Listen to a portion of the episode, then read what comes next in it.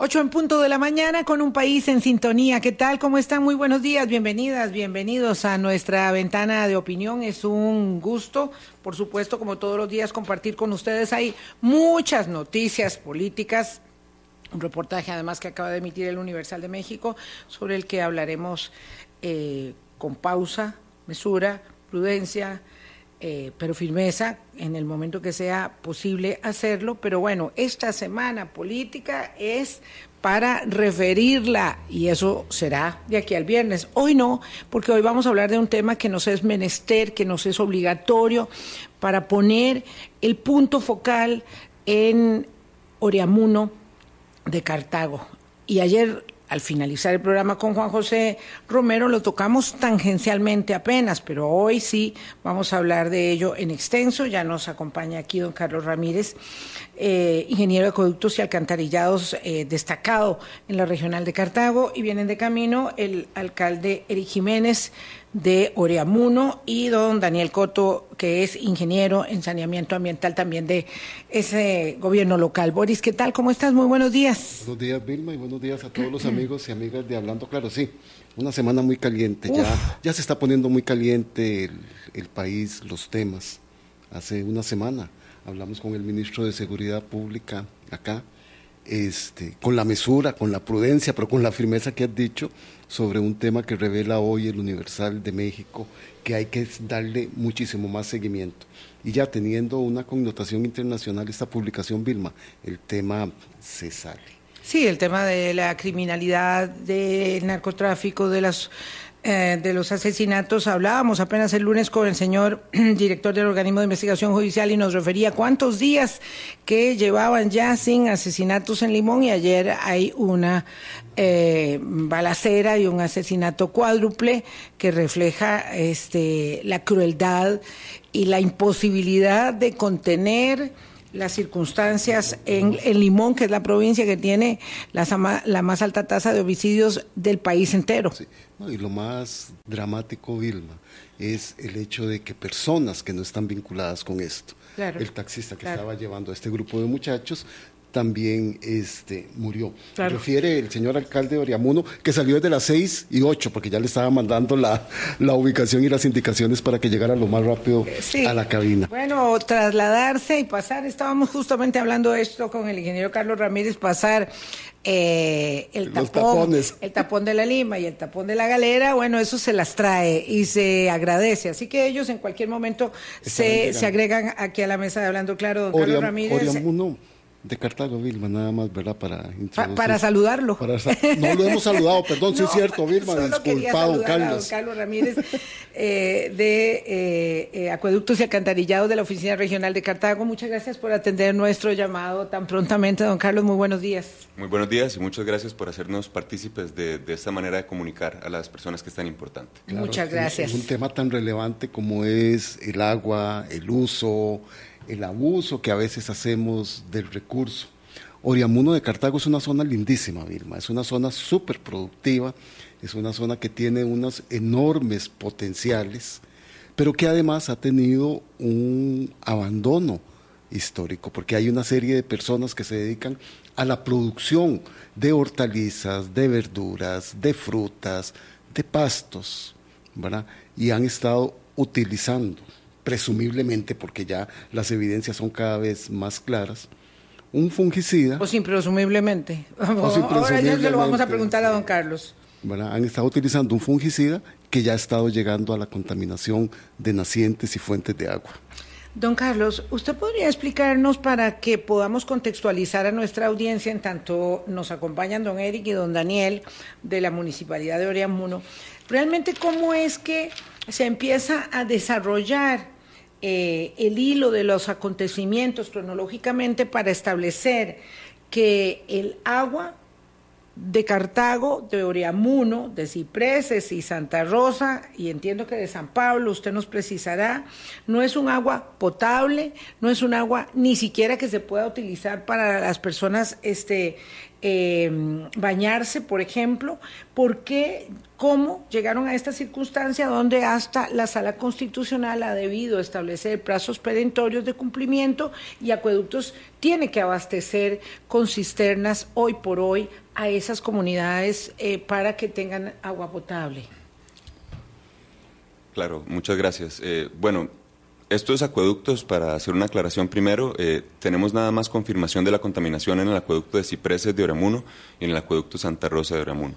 Aún no tenemos en, en, San Pablo, no tenemos confirmación ni cuantificación de la sustancia, aunque tenemos igual invasión de áreas de protección y cultivos intensivos, ¿verdad? es algo que se supone que, que va a ser una cuestión regional.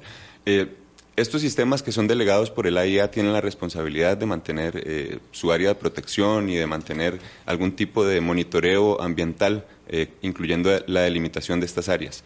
Adicionalmente es necesario que se tengan estudios hidrogeológicos para determinar las áreas de recarga, porque no es solo el área circundante de protección.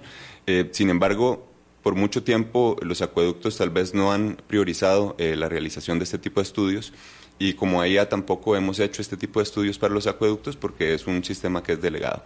Entonces, en base a que se empezaba a presentar una invasión muy evidente de estas áreas de protección, un grupo de vecinos de cipreses de Oriamuno se organizaron y generaron una denuncia y contactaron al señor eh, Clemens Rupert de la Universidad Nacional, de la Escuela de Química de IRET, eh, y realizaron un muestreo especial que solo realizan ellos, que es de los metabolitos de los agroquímicos tenemos que hacer una distinción acá entre lo que es un agroquímico, ¿verdad? Un, compuesto base y sus metabolitos o subproductos de degradación, que son compuestos que ya son diferentes. Entonces, esto porque si buscamos el producto base, nunca vamos a encontrar estos productos acompañados, o por lo menos no es, no es lo más típico, no, no tiene la mayor frecuencia de detección. Eh, en ese momento se hizo la detección de varios subproductos de degradación del fungicida clorotalonil y se empezó a realizar una eh, digamos, una reevaluación del método para poder tener una mejor cuantificación. Se hicieron varias pruebas, se mandaron pruebas a Alemania y se mandaron pruebas a Suiza, donde con laboratorios estatales y privados se logró corroborar que de hecho lo que se había cuantificado eran estos metabolitos del clorotalonil, que no es el clorotalonil puntualmente, es 4-hidroxiclorotalonil y 1,3-dicarbamoil 456 tetraclorobenceno. Ya, ya don Carlos también les está hablando en otro, en otro, idioma, pero vamos a ver. ¿En ese sentido? Espérense un momentito, nada más, don Carlos.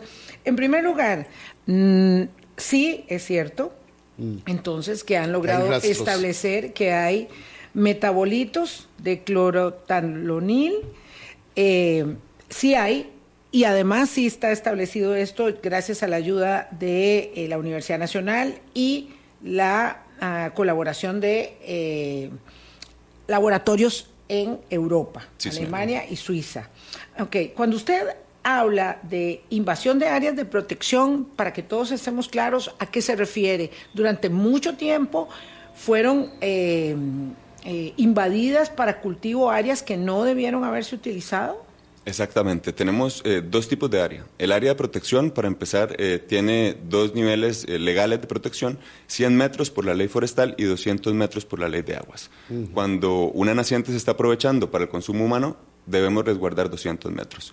Pero ahora, son varias instituciones las que están involucradas, por supuesto, ¿verdad? Tenemos no solo a la IA, a los entes operadores, al SINAC, a la Dirección de Aguas, ¿verdad? De MINAE, y también incluso al MAG eh, pero lo que pasa es que nos hemos acostumbrado a que estas áreas no se respetan. Entonces, dentro de los, incluso entre los 200 metros, que es un área a favor del Estado por la ley de aguas, tenemos cultivos. No debería ser así. Claro, don Carlos. Entonces, ahí tenemos.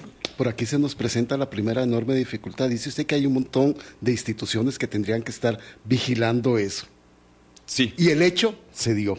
Sí, se dio. Sí, no, no, pero además de la vigilancia, eh, está establecido claramente que no se puede cultivar en zonas donde se estaba cultivando, es decir, este, no se respetan las zonas de protección. Y cuando no se respetan las zonas de protección, don Carlos, sucede algo como lo que está pasando aquí, que es que el agua se contamina con el uso, además, digamos, abusivo de sustancias químicas, porque algo que usted estaba comentando fuera de micrófono, me gustaría que lo pudiera compartir con nuestros oyentes. Eh, existen culturalmente presunciones, prenociones que no forman parte, digamos, del asidero técnico, que hacen que las personas utilicen abusivamente los agroquímicos. Por supuesto, y, cabe recordar que el clorotalonil es actualmente un producto aprobado para el uso en todo el país y desafortunadamente se, se utilizan muchos más de los productos para los cuales está autorizado. Entonces se está convirtiendo en un producto casi que mágico para, en un fungicida mágico para que los agricultores eh, utilicen en todo, pero, pero no es así. Eh, si se siguen las indicaciones del fabricante, como por ejemplo se hace en fincas altamente tecnificadas en Suiza, aún así se están encontrando estos metabolitos en el agua. Entonces, lo que tenemos con las prácticas agrícolas en, nuestra zona de Cartago es que muchas veces la persona agricultora considera que si le dicen que vierte una tapita, entonces vierte una tapita más grande porque está lloviendo y resulta que, especialmente cuando está lloviendo, si tenemos aplicación de este fungicida, se nos va a ir directo al agua superficial, que se habla poco, pero esto es fatal para las aves, fatal para para la vida riverina también y para el agua superficial, eh, subterránea también, que es la que aprovechamos para el consumo. Entonces, estamos teniendo malas prácticas agrícolas y no solo en el área de protección, porque muchas veces eh, es en el área tal vez de recarga, donde llueve y se puede infiltrar, donde tenemos fincas y no sabemos ni siquiera dónde están muchos casos. Don Carlos, por eso yo vuelvo al tema. Este, no quisiera no sentar las responsabilidades en los productores que hay ahí y en las empresas productoras de alimentos. Pero, ¿quién está vigilando o quién está supervisando esa mala práctica? Porque se infiere que se está utilizando el fungicida para tener mayor producción. Y entonces, en ese abuso del plaguicida es donde se está poniendo en riesgo la contaminación, los alimentos mismos, la escorrentía a aguas superficiales y demás. Claro, y es que si vemos un poco cómo funciona el mercado, metiéndonos un poco tal vez a otro tema, las personas agricultoras asumen todo el riesgo de, producir, ¿verdad? Hasta para ellas mismas. Para ellas mismas. Por ejemplo, nos decían eh, los compañeros del servicio fitosanitario con quienes trabajamos de cerca, que por ejemplo para una finca de determinado tamaño gastan 7 millones y si les da un hongo pierden esos 7 millones y posiblemente pierden la finca y se endeudan y no tienen suficientes oportunidades. Entonces, eh, no se están dando las condiciones para que estas personas produzcan y tengan la seguridad de producir de una manera que sea más amigable con el ambiente. Toda la presión y todo el riesgo se la estamos poniendo a las personas agricultoras. Usted está hablando de la utilización en fincas altamente tecnificadas. Estamos hablando un poco de generalidades para situarnos en un tema que es muy complejo, ¿verdad? El punto central, el meollo del asunto es que en cipreses de Oreamuno la gente no puede usar el agua porque está contaminada. Punto. ¿Verdad? Entonces, ¿cómo llegamos ahí? Es un poco lo que estamos tratando de entender. Entonces, usted decía que en, fincas altamente tecnificadas en Suiza se han encontrado también rastros, pero yo entiendo que en Europa se prohibió eh, este fungicida, clorotalonil, se prohibió desde hace tiempo, bueno, no tanto como hace 26 años que se prohibió en Estados Unidos, entonces esto significa que eh, aún, según lo que usted me está diciendo, don Carlos, se estaba utilizando eh, clorotanolil en Europa. Sí, sí, señora. De hecho, lo que se da... Es muy pequeña. Sí, se, utiliza siguiendo las indicaciones del fabricante y se tiene buena regulación y se tienen buenos laboratorios. Y aún así se está presentando esta situación. En 2019 en Europa se da una revisión de los productos eh, que más se utilizaban para combatir las diferentes plagas de los pesticidas. Y en esta revisión, teniendo nuevas tecnologías y mejores capacidades de detección, se encuentran con que muestreando el agua subterránea de varios de los cantones de Suiza, no encuentran el clorotalonil, pero empiezan a encontrar estos metabolitos. Tal vez antes no se podía detectar. Encuentran los rastros que ya son productos diferentes. Don Carlos, para poder entender nada más, entonces, un producto tiene otros subproductos. Y ahí es donde podría estar metido el clorotalonil, no como tal. Pensemos que es como un árbol y el tronco principal es el clorotalonil. Las ramificaciones ya son otro tipo de planta, digamos. Y en ese otro tipo, digamos, de producto están estos metabolitos, que es lo que estamos encontrando en realidad. Entonces, estos metabolitos, a partir de que se empiezan a encontrar eh, y se consideran de importancia, alta persistencia y alta movilidad en el agua subterránea de estos cantones en Suiza, se pide una prohibición del registro y de la comercialización de cualquier tipo de variedad de este fungicida clorotalonil. Veámoslo así. Eh, se prohíbe a partir del 2020, según entiendo yo. a partir del 2020 ya se prohíbe en toda la Unión Europea y es que no se puede prohibir los metabolitos, porque Ah, se sí, tiene claro. que prohibir el origen. El El origen, origen, claro. sí. Ahora, esa prohibición no nos alcanza, ¿verdad? Se prohíbe eh, en- usarlo en, en la Unión Europea, pero se sigue produciendo y se distribuye en países como los nuestros. Y ahí hay una gran contradicción entre la homologación de las normas que existen en el mundo para unos y para otros, porque claro, entonces ellos se pueden dar el lujo de rechazar productos agrícolas que sean dados en la zona de Oriamuno, para decir puntualmente un lugar, eh, pero siguen vendiéndole a los agricultores el producto, porque Costa Rica lo permite, pero además, como usted decía, virtud a la práctica, yo no le pongo una tapita, como dice el instructivo, le pongo tres tapitas, porque tal vez es más efectivo. Y eso es, creo que nadie, por muy desentendido de la materia que sea, puede dejar de, de comprender que así somos, que así actuamos. Voy a dejarlo por aquí, don Carlos Ramírez es ingeniero de acueductos y alcantarillados, para volver después de la pausa a saludar al alcalde de Oriamuno y al ingeniero del gobierno local, con quienes conversamos también en esta audición. Colombia. Con un país en sintonía 8.19 de la mañana conversábamos en nuestro primer segmento con don Carlos Ramírez, saludista ambiental de acueductos y alcantarillados de la provincia de Cartago. Y ahora se nos incorporan a la mesa don Eric Jiménez, que es el alcalde de Oriamuno, y Daniel Coto, que es ingeniero de ese gobierno local. Don Eric, buenos días. Muy buenos días, doña Vilma, don Boris. Un placer estar acá en Hablando Claro y, por supuesto, para servirles y tratar este tema tan importante para el cantón eh, que nos ha preocupado y que estamos, pues, eh, y que siempre hemos estado en la anuencia de colaborar en todo lo que sea posible. Gracias, muy buenos días, don Daniel Coto. Gracias por acompañarnos. Muy buenos días, estamos acá eh, en representación del gobierno local, ¿verdad? Este es un tema sumamente importante porque nos, a- nos aqueja a todos, ¿verdad? El tema de salud humana y no solo a, a nivel de Oriamuno, vamos a ver, estamos hablando a nivel país.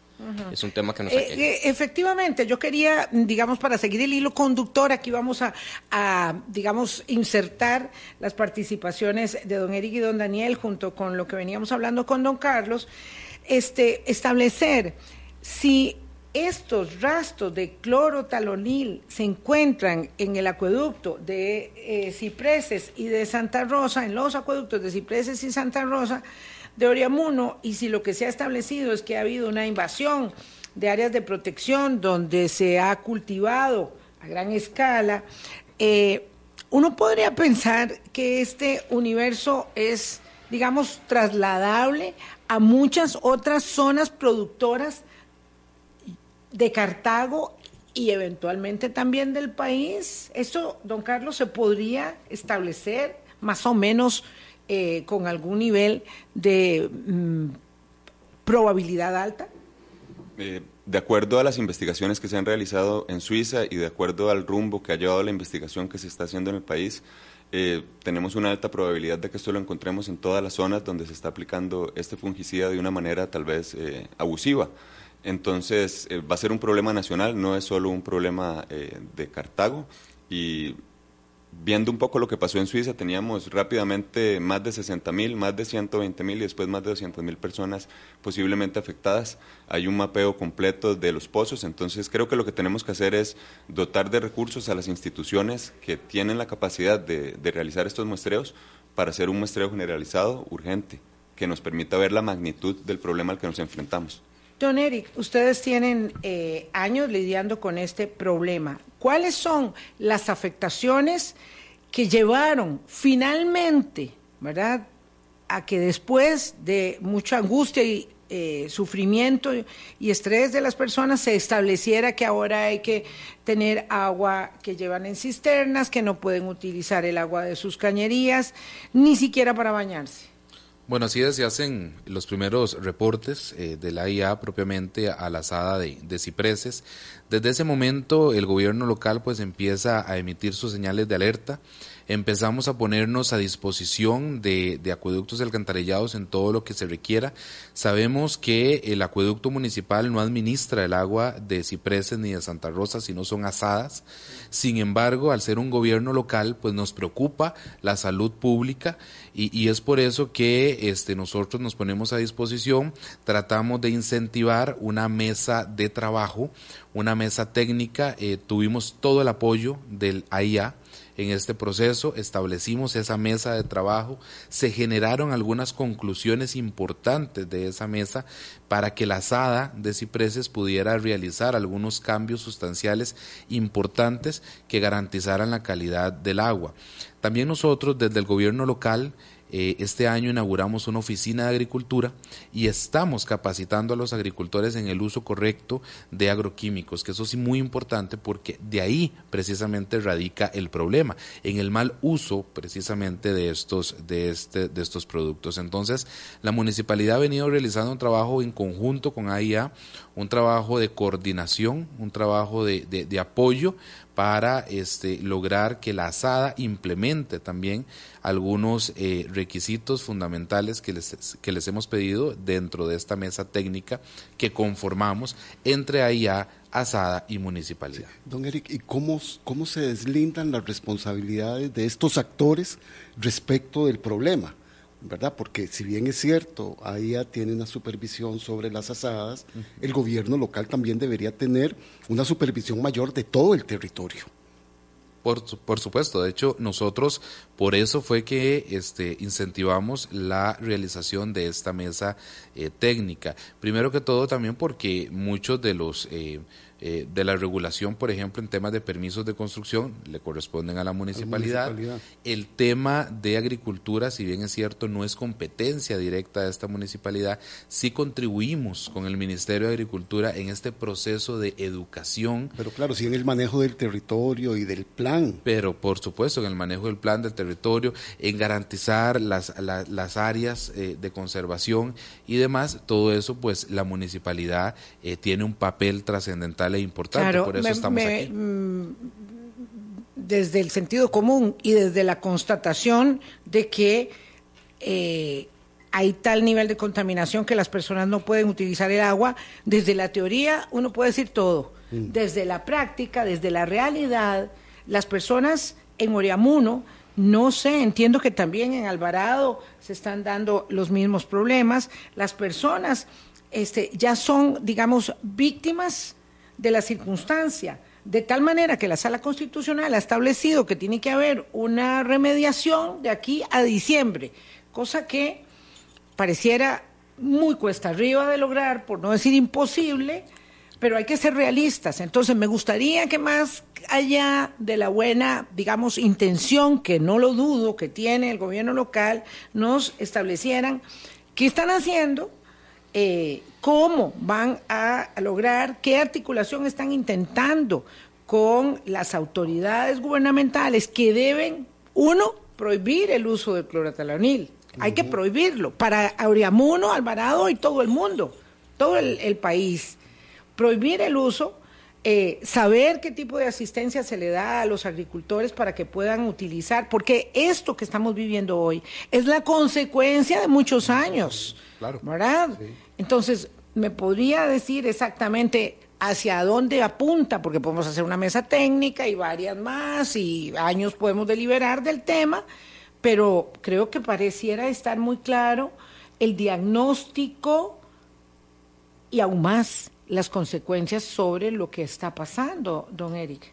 Sí, efectivamente, doña Vilma, nosotros eh, dentro de este dentro de este informe que fue también este apoyado por el Instituto Tecnológico de Costa Rica, nosotros estamos proponiendo junto con, con AIA eh, una serie de recomendaciones que inclusive estuvimos revisando la semana anterior con la asada porque eh, primero tiene que haber una disposición propiamente de la asada como tal para poder hacer los cambios que se necesitan tanto en infraestructura, ¿verdad? Como también en este en reorganización propiamente de la asada para poder eh, trabajar con el tema.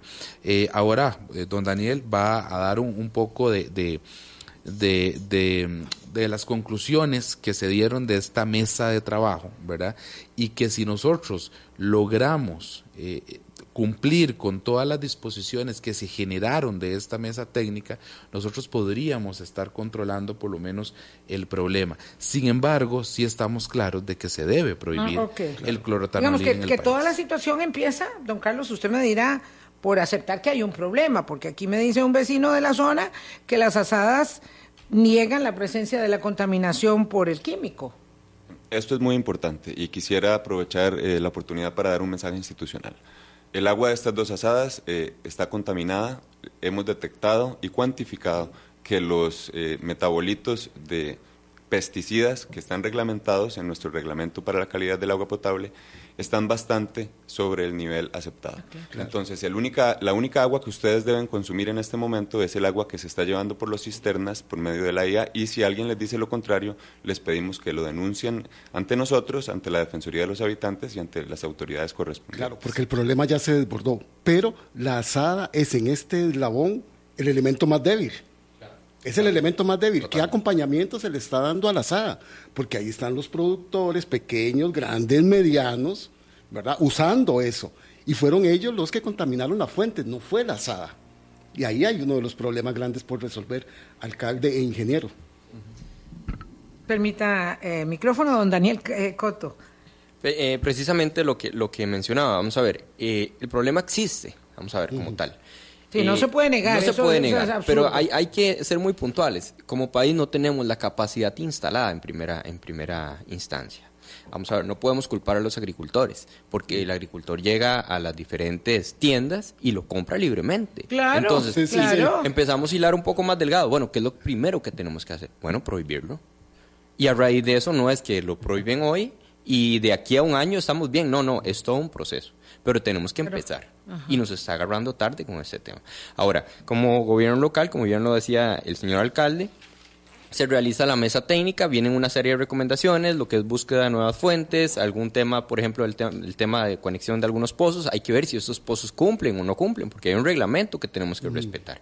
Y si, y si no lo cumplen, bueno, hay que buscar otra, otras opciones. Entonces, vamos a ver, bien lo decían ustedes, el eslabón más frágil es la asada. Pero vamos a ver, ellos no fue, tampoco son los culpables de que esto eh, de, pues, se esté dando. Y bueno, vamos a otros a otra asada, por ejemplo. Además, la no nos sirve de, nada buscar solo culpables. A Exactamente. estas Ahora- alturas tenemos que buscar soluciones. Exactamente, hay que buscar la solución. Y no solo esto a nivel de cipreses, o sea, estamos hablando a nivel país, ahorita se está presentando en Cartago. Ya bien, como bien lo decía don Carlos, en, en Suiza eh, se dieron algunos fenómenos y precisamente por eso, bueno, en la Unión Europea en su momento se dio todo un proceso que nosotros como país no hemos empezado y es urgente empezarlo. Sí, tenemos que, tenemos que tomar esto con, con, la, con la rigurosidad, eh, pero yo entiendo que tanto acueductos y alcantarillados como el Ministerio de Ambiente y el Ministerio de Salud ya recomendaron la prohibición del uso de clorotanolil en Costa Rica. Eh, esto pareciera señalar que tiene mucha sensibilidad en el Ministerio de Agricultura y Ganadería, que es el último este, en la cadena de decisiones que debe eh, firmar para que el Ejecutivo, el presidente de la República, pueda decidir la prohibición de ese agroquímico con potencial cancerígeno en Costa Rica. ¿Es así, don Eric? Efectivamente, como usted lo indica, doña Vilma, es así. Yo creo, yo creo que en la, en la última cadena de, de ese eslabón está el Ministerio de Agricultura, que definitivamente tiene que tomar la decisión de la prohibición. Inclusive nosotros, eh, como municipalidades, y ya somos varias que nos hemos declarado en contra de este, de este producto, sin embargo necesitamos ese, ese, ese apoyo eh, gubernamental para poder ya determinar la prohibición en su totalidad. Pero algo han hecho o podido establecer como un vínculo de canal directo de, de negociación, de comunicación con el ministro de Agricultura o con la Casa Presidencial? Efectivamente, de hecho en la última reunión que tuvimos de alcaldías eh, de Cartago propiamente con el Consejo de Gobierno el pasado Hace 15 eh, días. 14 de septiembre, fue uno de los temas en discusión. Ahí también estaba la señora Mari Munive, eh, que muy amablemente inclusive hasta me dio su número personal para poder conversar directamente sobre el tema y que la está actualizando sobre el tema, porque sí existe una, una preocupación. Eh, hay unas, eh, unas pruebas que ellos eh, contrataron que vienen en camino, eh, propiamente el señor ministro de Agricultura. Estamos a la espera, ¿verdad? Porque también se van a hacer algunos muestreos. ¿Contrataron unas pruebas a dónde o con quién?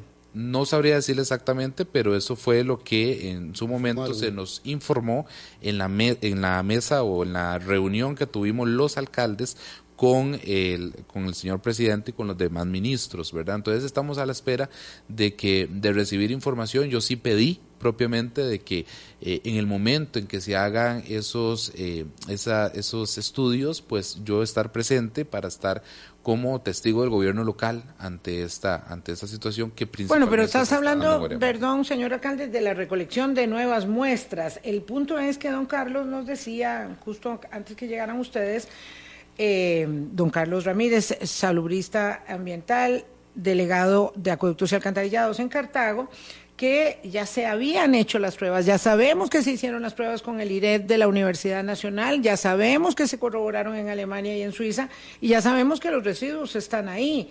Entonces ahora, digamos, este viene un actor que dice que también va a hacer otras pruebas. Bueno, es que yo quisiera como que habláramos como al pan pan y al vino vino, ¿verdad? Yo voy a tratar, eh, no sé si será posible, pero bueno, vamos a tratar de conversar con el señor ministro de Agricultura y Ganadería, pero lo cierto es que aquí eh, pruebas hay. La evidencia ya Pero está. además Ya hay una sentencia de la Sala Constitucional que tiende a la protección de la salud de las personas que viven ahí, Eh, porque no hemos hablado de la salud de las personas que comemos todas las hortalizas, verduras y legumbres de Cartago, que eso. debemos ser, Sí. que debemos ser Muchos. una gran mayoría de costarricenses. Vilma, has dado en un punto. Yo quería preguntarlo porque no, no sé. Me- yo me imagino que las sustancias estas quedan en el producto y se consume papa, coliflor, lechuga, fresas de esa zona. Zanahorias, tan rica, cebollas, zanahorias, papas, de cebollas, todo, de todo. Es así, don, don Carlos Ramírez.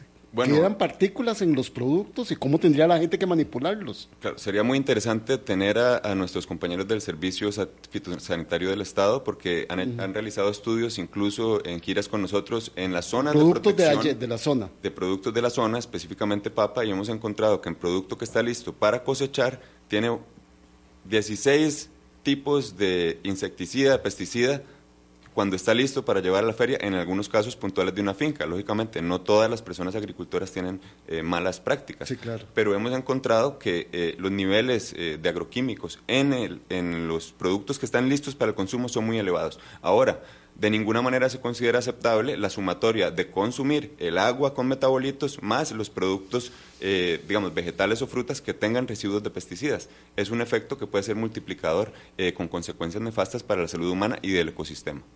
Hijo, sí, eso, eso. con las consecuencias nefastas para la salud humana están viviendo o conviviendo todos los días los vecinos de Oriamuno eh, y, y- y yo agrego Alvarado porque, porque entiendo que también el problema está situado ahí, aunque es Oriamuno el foco de la atención principal. Son las 8.36, hacemos una pausa y regresamos. Colombia. Con un país en sintonía 837, don Carlos Ramírez de Acueductos y Alcantarillados nos acompaña junto con don Eric Jiménez y Daniel Coto de la Municipalidad de Oriamuno.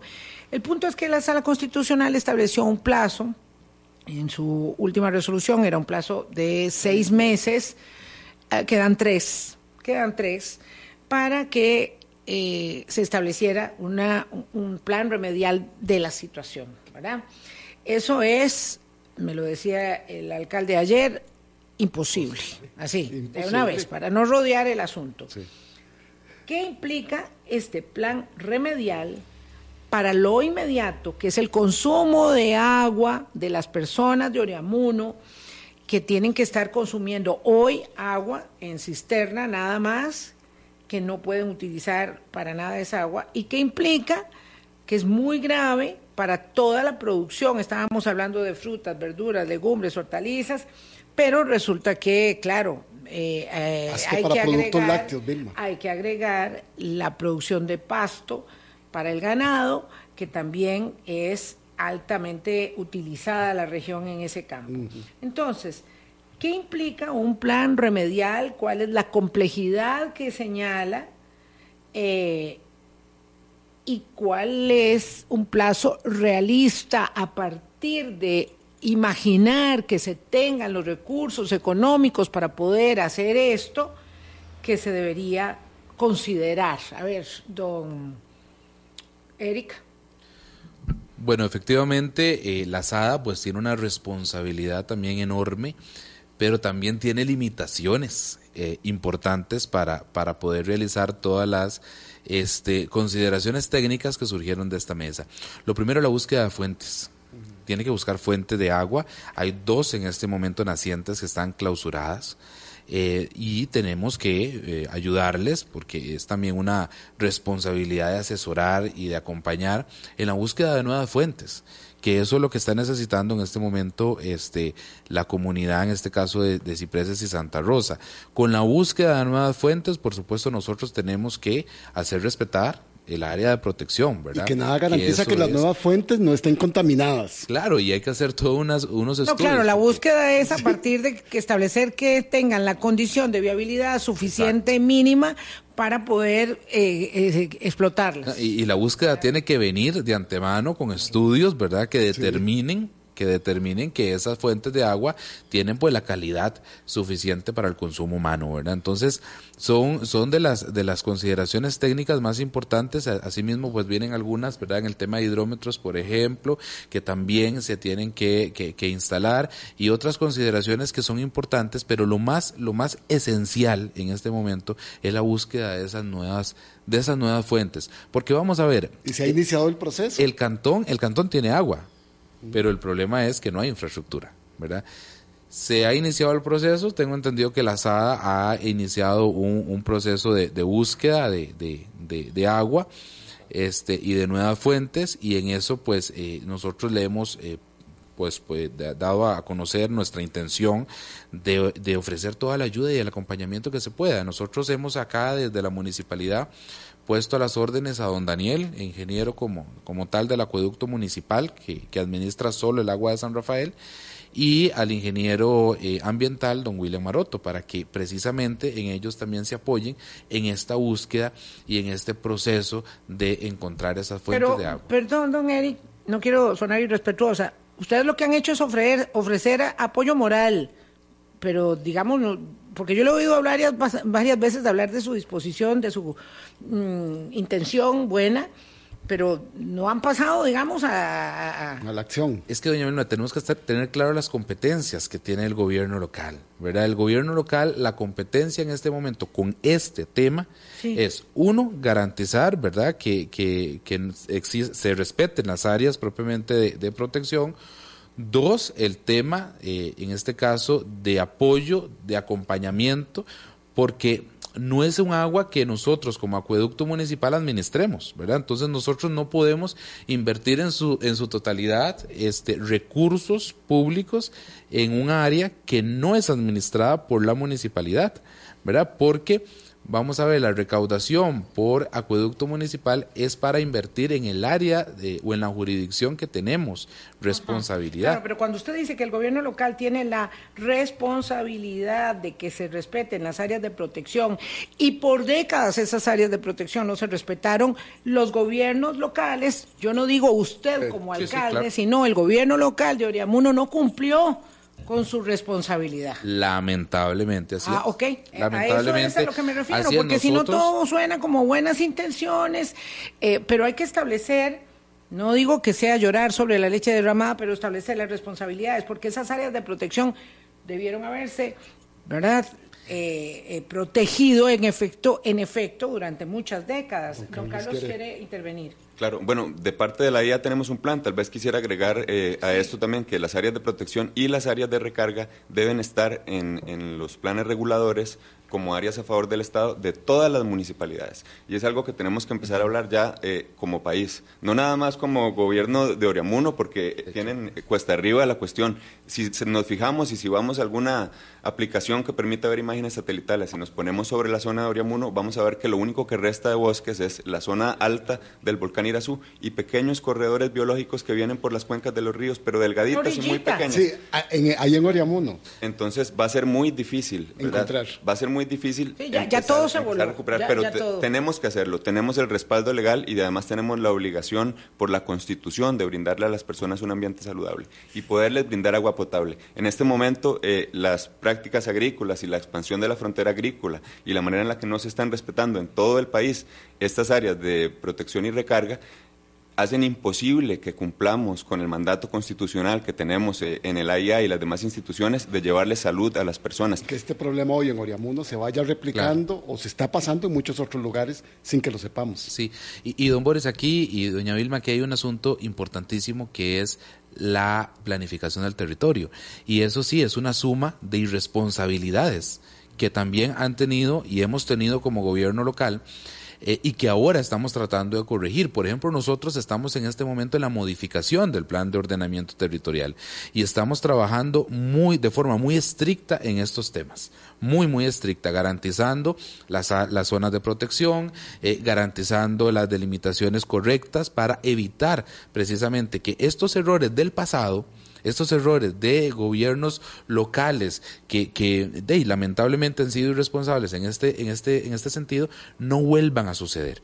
Por eso es que el esfuerzo en la planificación del territorio debe ser fundamental para que no se vuelvan a presentar este tipo de situaciones que afectan a la salud pública. Sí. Ah, tenemos que conversar. Vamos, este es un primer acercamiento. Hay alguien aquí que dice, bueno, a lo mejor están entrevistando a las personas equivocadas. Este, claro, pero es la primera vez que nos acercamos al tema con la intención de eh, poder establecer, clarificar una situación que va mucho más allá de eh, la contaminación de los acuíferos de Cipreses y de Santa Rosa eh, y que pone en perspectiva la necesidad, uno, ¿verdad?, mayúscula de prohibir un eh, agroquímico con potencial cancerígeno como el clorotalonil, pero además también de eh, establecer con mucha claridad este tema de las prácticas agrícolas, la expansión de las fuentes agrícolas, la prohibición, eh, el registro de nuevos productos, que me lo comentaba un querido amigo también, el registro de nuevos productos para eh, eh, la producción agrícola del país. Eso está muy atrasado, eso ha sido un problema enorme en Costa Rica ya por décadas también. En fin, claro, por supuesto que podemos decir que este no era el programa que algunos esperaban, es el que es posible hacer con la disposición enorme que tiene por dicha acueductos y acantarillados y la disposición de inmediato que mostró eh, don Eric para poder venir y comentar lo que está en sus capacidades y posibilidades comentar. Usted decía, don Carlos, que hay un plan de eh, remediación, que es un plan ambicioso, que es un plan costoso y que requiere mucho tiempo. Claro, bueno, y tienen que hacerse varias cosas al mismo tiempo y este plan necesariamente debe involucrar a varias instituciones. Eh, para realizar, para nosotros tener mayor certeza de la magnitud del problema, debemos hacer un muestreo en todos los acueductos rurales, primero por la zona norte de Cartago. Son más de nueve acueductos y ya empezamos, ¿verdad? Llevamos eh, remuestreos en, en tres acueductos. Eh, que son Cipreses, Santa Rosa y San Pablo. En San Pablo todavía no tenemos cuantificación de la contaminación y no, no, nos han emitido un reporte. Podemos suponer que puede haber algo. Hay algunas fuentes que son incluso compartidas en regiones con esto. Entonces tenemos que hacer muestreos en todas las zonas. Paralelamente debemos empezar a desarrollar y a probar y a traer de Europa, si es necesario, los diferentes métodos de filtración que están disponibles, bien sea carbono activado o por, eh, no sé, columnas de nanofiltración. Para limpiar lo Para poder ir limpiando. Y al mismo tiempo tenemos que empezar a mejorar la capacidad de detección que tenemos en los diferentes laboratorios. Actualmente, como les comentaba, solo la Universidad Nacional tiene la capacidad y estamos varados porque se dañó una bomba en la universidad, es una escuela de química, necesitamos que el país ponga atención al problema para que dotemos de todos los recursos necesarios al equipo de don Clemens Rupert en la IRET y eh, como hay... Vamos a hablar con IRET también. Como hay, como hay ya nosotros necesitamos prácticamente remodelar nuestro laboratorio para que tenga la capacidad de, infraestructura de sostener. El propio de AIA que está abandonadito. Necesitamos muestrear todo para saber la magnitud. Empezar a probar e implementar métodos de filtración y mejorar las capacidades del país y de los laboratorios locales para realizar estos muestreos. Al mismo tiempo también hay que caracterizar cómo están las áreas de protección, qué fincas hay, así sea ilegal, qué productos se utilizan y empezar a, generar metodologías que nos permitan gestionar esos riesgos de una manera adecuada, como es la aplicación de las guías CERSA con el Ministerio de Salud y los planes de seguridad del agua, en los cuales también está participando. Don Carlos, usted dijo ahora una cosa muy importante que no me gustaría dejar pasar por alto. Usted decía que viendo en una foto satelital el territorio del cantón de Oriamuno, hay muy pocas zonas de recarga. Entonces, esto implica, no solo en Oriamuno, sino en otros territorios donde tenemos una agricultura expansiva, que vamos a llegar a un momento en que fuentes de agua están contaminadas y habrá que negociar con otros municipios. Y ahí la situación se va a poner muchísimo más compleja, muchísimo más compleja por el tema del agua. Entonces, el caso de Oriamuno es un caso que tenemos Vilma, que no hemos estado insistiendo en, analizarlo más, que nos sirva como ejemplo para ver todas estas complejidades que tiene el tema de la producción, el uso de plaguicidas, las contaminaciones de las fuentes de agua, que todo eso lo que implica es un problema de salud pública muy grande.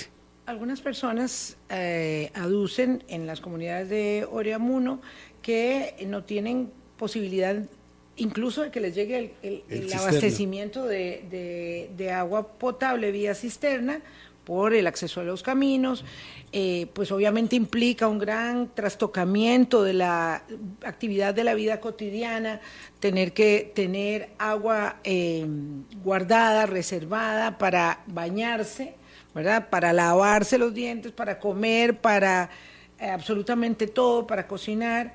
Esta circunstancia se puede sostener así y cómo, ¿verdad? Eh, les pregunto, eh, observar, porque esto no se va a resolver, lamentablemente. Bueno, eh, pasando un poco a las recomendaciones del informe técnico que se realizó con el Ministerio de Salud, que brinda un poco de luz y una ruta sobre cómo podríamos resolver este tema, necesariamente hay que empezar a conversar sobre la prohibición. Incluso en Suiza incluso en Suiza. Eh, ese es el paso. Se escribe que nosotros teniendo la prohibición va a ser un desafío por muchos años por venir y vamos a estar encontrando estos compuestos por muchos años. A menudo nos preguntan cuánto tiempo dura degradándose. yo les respondo que si en este momento se está aplicando en la zona, empezamos el conteo a cero. Entonces, eh, hagan de cuenta que tenemos que empezar a atender esto. Y hay verdades eh, que no se pueden obviar, porque, por ejemplo, tenemos dos asadas que tienen en este momento el problema, pero en una de las asadas se genera desinformación que hace que el agua de los cisternas no se tome, que el agua de los tanques no se aproveche y la gente sigue consumiendo este, este Perdón, ¿puede explicar eso mejor, don Carlos? Claro, en este momento tenemos dos asadas puntualmente, ¿verdad? Y en una de estas zonas la gente sigue tomando el agua. Porque ¿Por qué? Porque está recibiendo información que no es adecuada, digamos. Eh, y una de esta información que no es adecuada tiene... ¿En cuál zona? En la zona de cipreses de Oriamuno puntualmente se realizaron análisis N4 que son de clorotalonil. Nunca va a salir un metabolito si no lo buscamos. Entonces, para las personas de esta zona, les reiteramos que el agua está contaminada, que tenemos cuantificación y hay otras verdades ¿Quién hizo un análisis diferente para decir que no había contaminación y que no le hagan caso a los análisis de la Universidad Nacional que fueron contrarrestados en Europa y con el aval de acueductos y alcantarillados. digamos que existe una confusión técnica que puede ser razonable desde el punto de vista un poco de la comprensión de, la química del asunto. Y es que cuando hablamos siempre que hay que contaminación con clorotalonil, esperamos encontrar el clorotalonil, pero no es así. Las sustancias que encontramos y que son más persistentes son los metabolitos, que tienen otra estructura química, tienen otro peso molecular. Entonces, si no los buscamos, no los vamos a poder encontrar. Y sobre el clorotalonil, hay algo que sí se comparte con los metabolitos, que son las cuestiones que tenemos eh, sobre la salud. Habíamos dicho, el clorotalonil es un carcinógeno y no se puede descartar que esto tenga efectos a la salud en largo plazo. Y no se, no se ha demostrado que no compartan los metabolitos este potencial, potencial carcinógeno. Es decir, a la luz de la evidencia que tenemos, presenta riesgos significativos para la salud humana y para el medio ambiente. Y esto sí es en blanco y negro, completamente en blanco y negro. Sí, digo, eh, la constatación científica está ahí. Ahora yo puedo decir, no lo creo, no quiero creer en eso, pero es que eso, ese es mi derecho a la ignorancia, lo cual me coloca en una posición enorme de vulnerabilidad, porque bueno, ya, y si yo quiero ser ignorante, pues puedo mantenerme ahí, pero me estoy envenenando, me estoy afectando. Entonces el problema es que si hay desinformación en la comunidad, como pareciera mm, deslindarse de esta eh, eh, narración que nos está haciendo en estos últimos minutos, lo cierto es que es muy complejo. No hemos pretendido ni de por ni, ni por asomo ser exhaustivos en el tratamiento de este tema. El punto es que nosotros eh, no lo conocíamos y queríamos acercarnos un poco para entender lo que sucede. Eh, y definitivamente hay que ir mucho más allá. mucho más allá. Tiene muchos para más actores. entender, ¿verdad? Para entender realmente lo que está sucediendo. Queremos conversar con Eriret. Yo ayer incluso tuve eh, intención de hablar con uno de los eh, especialistas, pero no pudimos lograrlo. Eh, y conversar, eh, si es posible, con el ministro de Agricultura y Ganadería para que nos explique qué es lo que están haciendo, porque ahí hay un tomador de decisión determinante eh, y por el momento sabemos que la situación no está ni de lejos por resolverse. Don Carlos, yo quiero agradecerle mucho que haya venido por parte de Acueductos y Alcantarillados, a don Eric y a don Daniel también. Eh, nos quedamos, por supuesto, muy, muy enjuagados este, con el tema y muy, muy, por supuesto, mm, preocupados. Muchísimas gracias. Que tengan muy buen día todos. Muchas gracias. Muchas Chao. gracias. Hasta mañana. Hablando claro, con